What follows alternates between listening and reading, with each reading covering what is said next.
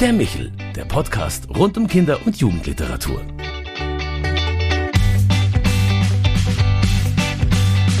Herzlich willkommen bei Michel, unserem Podcast für Kinder- und Jugendliteratur. Mein Name ist Claudia Maria Pecher und wann immer ich von schrägen Vögeln, kuschelnden Kühen oder wilden Pfifferlingen höre, denke ich an meinen heutigen Gast, die Kinderbuchautorin Judith Allert, angereist aus dem idyllischen Oberfranken bei wunderschönem Sonnenschein. Schön, dass du da bist.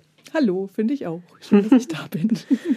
Ja, wenn ich das richtig sehe, hast du inzwischen fast über 80 Kinderbücher geschrieben. Vom Bilderbuch über das Erstlesebuch zum Kinderroman und Sachbuch. Aber auch Drehbücher gehören in dein Repertoire ganz am Anfang. Ähm, du schreibst auf deiner Homepage, du, du versteckst deine Liebe gerne zwischen zwei Buchdeckeln. Ähm, meine Frage, wie viel Idealismus muss man mitbringen und wie viel praktisches Wissen, um Kinderbuchautorin zu werden? oh, muss ich jetzt Prozentangaben sagen? ähm, also Idealismus habe ich auf jeden Fall sehr, sehr viel, weil bei mir die Bücherliebe einfach das Ausschlaggebende ist und die Kinderbuchliebe. Also deswegen wollte ich das auch unbedingt machen. Und das praktische Wissen, naja, das ist ja tatsächlich eher so selbst angeeignetes Wissen, was ja wieder durch Lesen entsteht. Also spielt sie ja auch wieder in die Bücherliebe mit rein, gehört also alles irgendwie zusammen. Also ist es ein großes Konglomerat aus Liebe und Wissen, keine Ahnung. Manchmal ist es dann doch möglich, dass man die Jugendliebe so ein bisschen zum Beruf macht. Ne? Ähm, und man sieht es an deiner Abschlussarbeit, dass es wohin der Weg geht. Fantastische Kinder- und Jugendliteratur. Wie war dein Weg zum Kinderbuch? Ich habe ja zwei große Lieben. Also zum einen ist es das Kinderbuch, aber es sind auch die Tiere.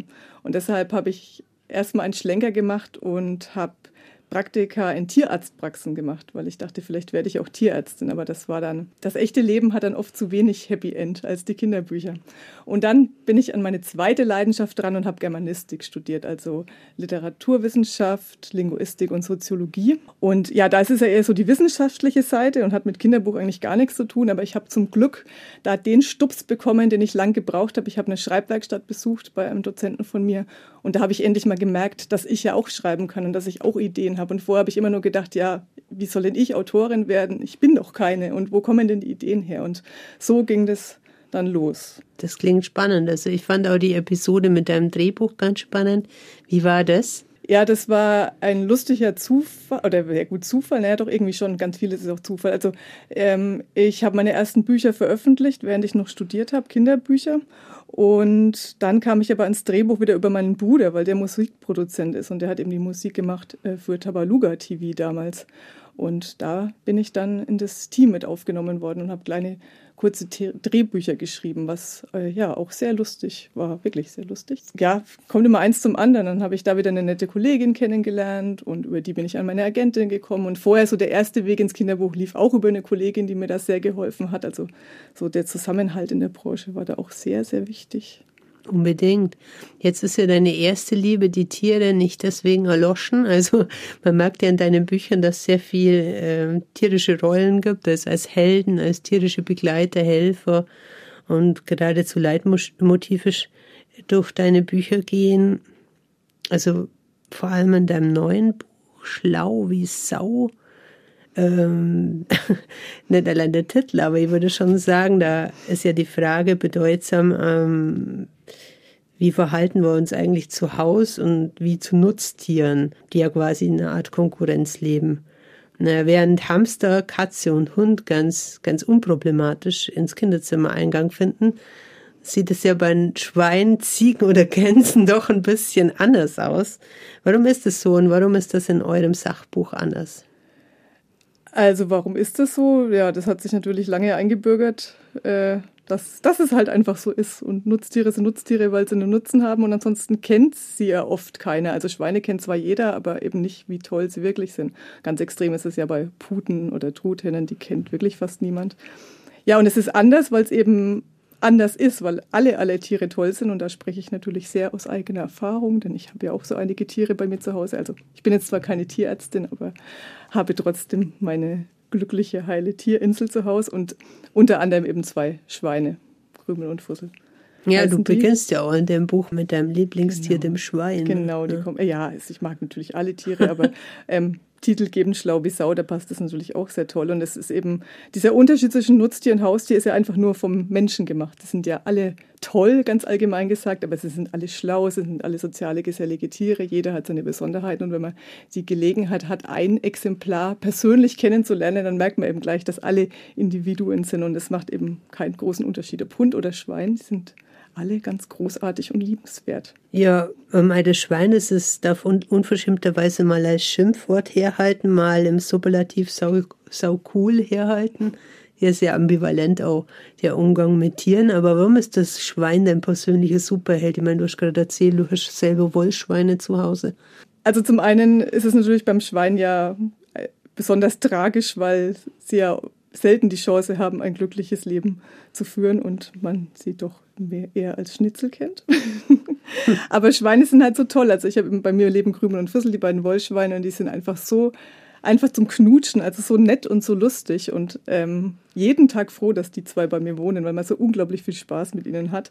Und sie sind halt also nicht anders wie ein Hund, also außer dass sie halt so 250 Kilo wiegen und nicht bei uns im Haus wohnen, aber ansonsten so einfach immer nett, immer freundlich und ganz treue Wesen. Und ja, das kann einen nur begeistern. Ja, neben den sehr persönlichen Tiergeschichten, die erzählt werden in dem Buch, gibt es ja also Tierpromis, aber auch Geschichten von Tieren, die von, ja, die von Handicaps äh, geplagt sind, kann man so sagen. Etwa von Nico vom Erdlingshof. Genau.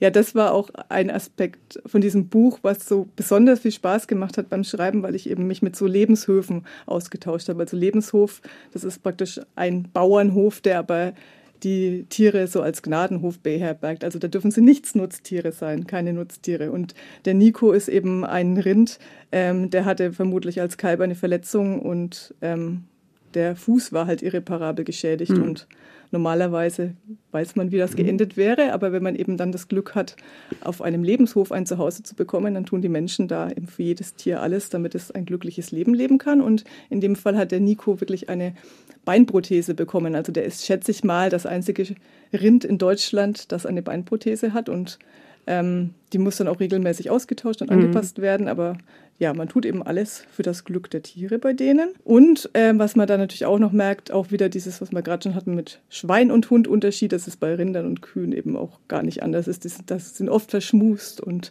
treu ihren Menschen gegenüber. Und das weiß eben ganz, oder wissen ja ganz viele gar nicht, wie, dass jeder ein Charakter ist und jeder seine Besonderheiten hat. Und das ist total spannend, die Geschichten zu hören. Und natürlich auch die Geschichten sind für die Kinder dann wieder spannend, die zu hören. Jetzt gibt es in dem Buch natürlich jede Menge Sachinformationen, aber man findet auch lustige Medienberichte von Tierpromis. Vielleicht hast du uns da mal ein Beispiel. Also in dem Buch, da geht es ja zu jeder Nutztierrasse, die wir da vorstellen, gibt es eine besondere Geschichte über ein Promi-Tier seiner Art. Und bei den Schafen ist es das Superstar-Schaf Shrek. Ich lese jetzt einfach mal den Text vor. Also es ist hier auch ganz nett gestaltet. Es sieht aus wie so eine Annonce in der Zeitung oder so eine Schlagzeile. Schafbock Shrek hat es geschafft, einen ziemlich dicken Rekord aufzustellen. Sieben Jahre lang wurde er nicht geschoren, weil er seinen Besitzer immer wieder entwischen konnte. Unter anderem hielt er sich tief in Höhlen versteckt, wo er sich von wilden Sträuchern ernährte. Als er gefasst wurde, kamen bei seiner Schur live vor Fernsehkameras 27 Kilo Wolle zusammen. Shrek wurde ein echter Star und tourte mit seinem Besitzer durch das Land. Dabei wurde er schon mal auf der Spitze eines Eisbergs geschoren, um in den Medien besonders viel Aufmerksamkeit zu erregen. Ursprünglich war Shrek eins von sage und schreibe 17.000 Schafen auf einer riesigen Schaffarm in Neuseeland. Dank seines Ruhms bekam er zumindest einen eigenen Stall und einen persönlichen Pfleger. Der ganze weitere Trubel war vermutlich trotzdem nicht ganz in seinem Sinne. Und drunter ist ein Foto von Schweck mit unglaublichem, riesigen Fellberg.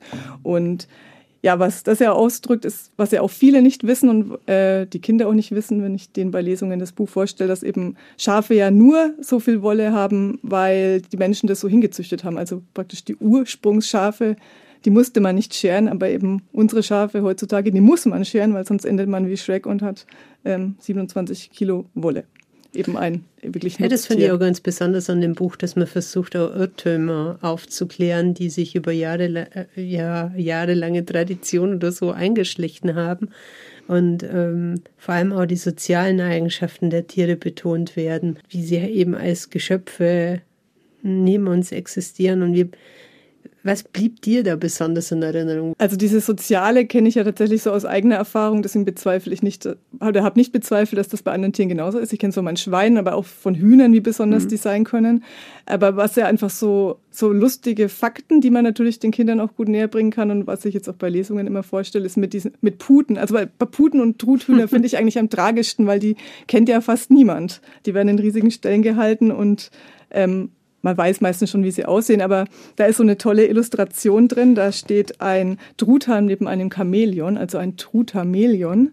Und zwar, weil äh, männliche Truthähne äh, bei Aufregung ihre Farbe wechseln, also am Kamm. Und das finde ich so, also wer weiß das denn? Ist es ist nichts, äh, ist schon sozial, weil sie sagen, äh, drücken ihre Gefühle zum Ausdruck, aber jetzt hat nichts mit Kuscheln oder so zu tun. Aber das fand ich super spannend. Und äh, Truthähne und Puten, die geben ein total lustiges Geräusch von sich. Also es ist absolut empfohlen, da mal ein YouTube-Video anzugucken. Die kollern nämlich. Mhm. Und es ist total witzig, wie sich das anhört. Und die reagieren da auch, äh, also was die, die Lebenshofgeschichten immer hergeben, die reagieren da auch auf Musik und Gesang und das ist total lustig. Also es sind halt auch so einfach so tolle Tiere, die aber völlig ja, untergehen unter ihrem Zweck sozusagen. Ja, sehr besonders fand ich eben auch diesen fantastischen Faktencheck, den ihr da jedes Mal genau, gemacht habt. Genau. Du hast sicherlich auch ein Beispiel für uns. Ja, dann blätter ich jetzt hier mal wieder kurz. Also, über Rinder, fantastische Fakten. Rinder können Treppen hochgehen, aber nicht mehr runtergehen, weil sie ihre Knie nur schwer beugen können. Ein Rind steht immer mit, dem hinteren, mit den hinteren Beinen zuerst auf. Beim Grasen legen Rinder täglich bis zu 13 Kilometer zurück. Ein Rind trinkt am Tag bis zu 100 Liter Wasser, das ist so viel wie in eine Badewanne passt und Hörner wissen. An den Hörnern einer Kuh kann man ablesen, wie viele Kälber sie geboren hat. Bei jeder Geburt bildet sich ein neuer Ring im Horn. Über die Hörner leiten die Kühe außerdem Hitze ab und schützen so ihr Gehirn. Deshalb haben Rinder in warmen Regionen der Erde oft viele, viel größere Hörner als hier bei uns. Ja, das hatte ich vorher auch noch nie gehört. Also das mit den, mit den Ringen hatte ich noch nie gehört. Er lüftet jede Menge Geheimnisse um scheinbar bekannte Tiere. Ja, äh, genau und holt die auch so ein Stück weit aus der Anonymität raus. Das ist ja auch ein ganz besonderer Verlag, in dem das erschienen ist, der Kalme Mara Verlag, der sehr nachhaltig arbeitet.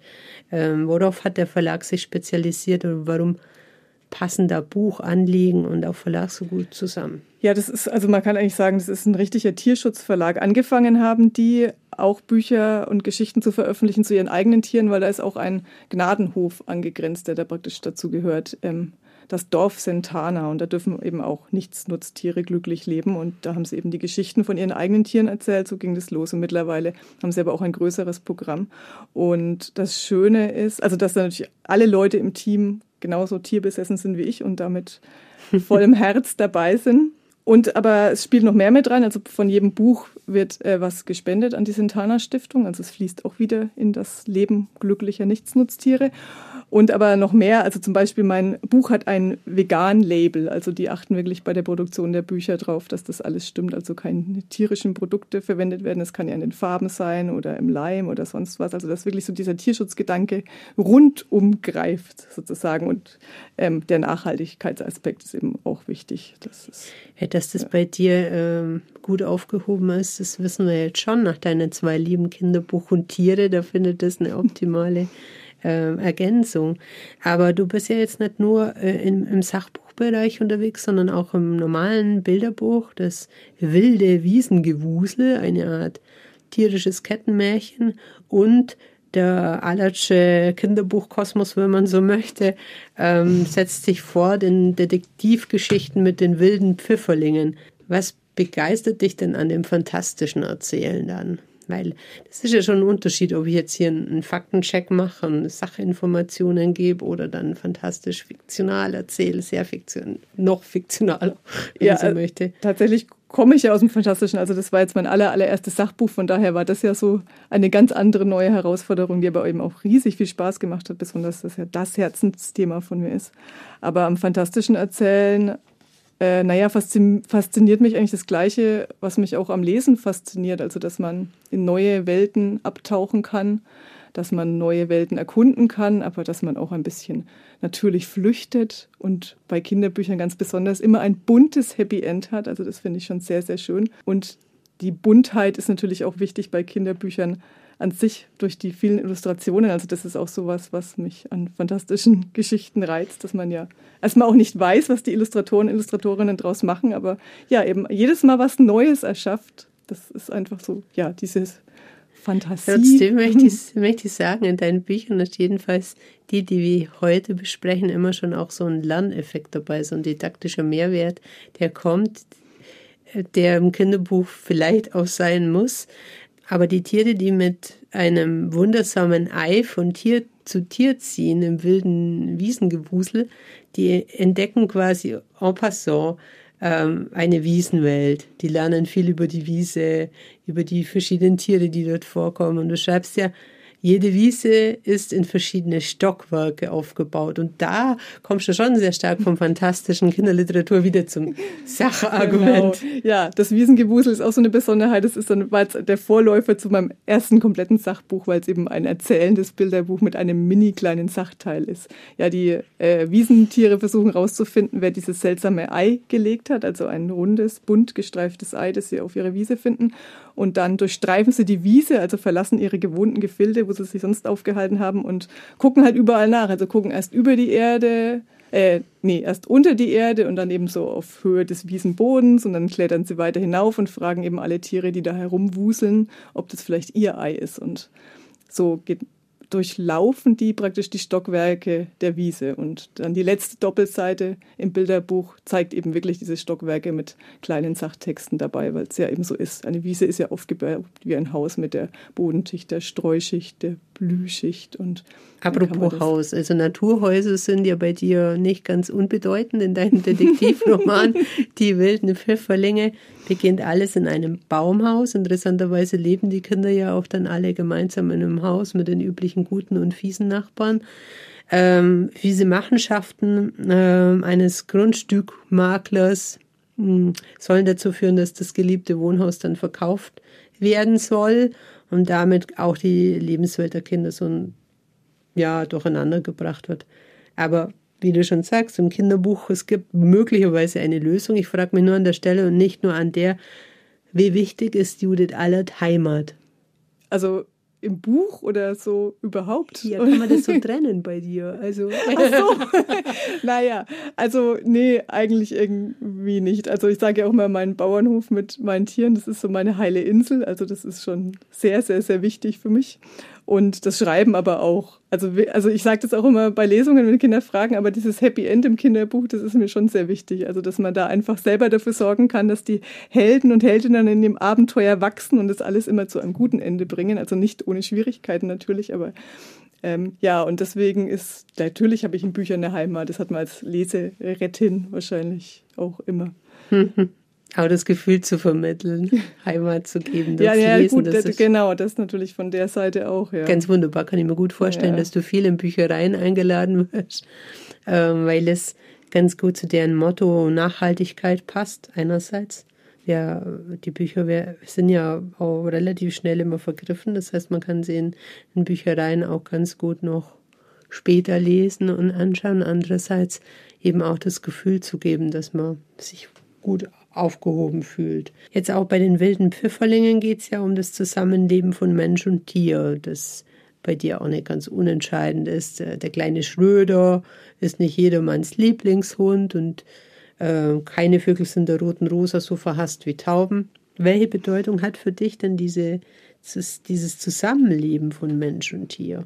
Ähm, also so mein, mein Schreibmotto ist ja irgendwie, wir sind alle Erdlinge. Also mhm. das ist so, ich unterscheide am liebsten natürlich gar nicht. Also das ist ja auch wieder in meinem Leben so und im Buch auch. Also bestenfalls halten am Ende immer alle zusammen. So ganz, ganz so Happy End ist es dann natürlich selbst bei mir nicht in jedem Buch, aber so, das ist eigentlich so die Botschaft, die ich mit jeder Geschichte vermitteln möchte. Also es sind ja ganz verschiedene Geschichten, aber das ist so dieses Grundgerüst, was ich doch irgendwie immer habe. Und deswegen. Also bei Judith Allert finden Menschen und Tier Liebe auf ganz besondere Weise zusammen. Also vielen lieben Dank, dass du uns Einblick gegeben hast in deine ja, Kinderbuchwelt. Ich denke, deine Bücher führen auf ganz besondere Weise und ideale Weise nachhaltiges Leben im Kinderbuch vor Augen. Vielen Dank dafür. Vielen Dank für die Einladung. Ja, wer sich also in die Kinderbuchwelt von Judith Allert noch weiter vertiefen mag, der ist eingeladen, sich das wilde Wiesengewusel, schlau wie Sau oder die wilden Pfifferlinge nochmal genauer anzuschauen in Buchform. Wenn Sie, liebe Hörerinnen und Hörer, Anregungen, Fragen oder Wünsche haben, bitte schreiben Sie uns einfach unter michel.michaelsbund.de. Alles Liebe und bis zum nächsten Mal, wenn es heißt Michel, der Podcast für Kinder- und Jugendliteratur. Das war der Michel, der Podcast vom katholischen Medienhaus St. Michaelsbund in Kooperation mit der Deutschen Akademie für Kinder- und Jugendliteratur, produziert vom Münchner Kirchenradio.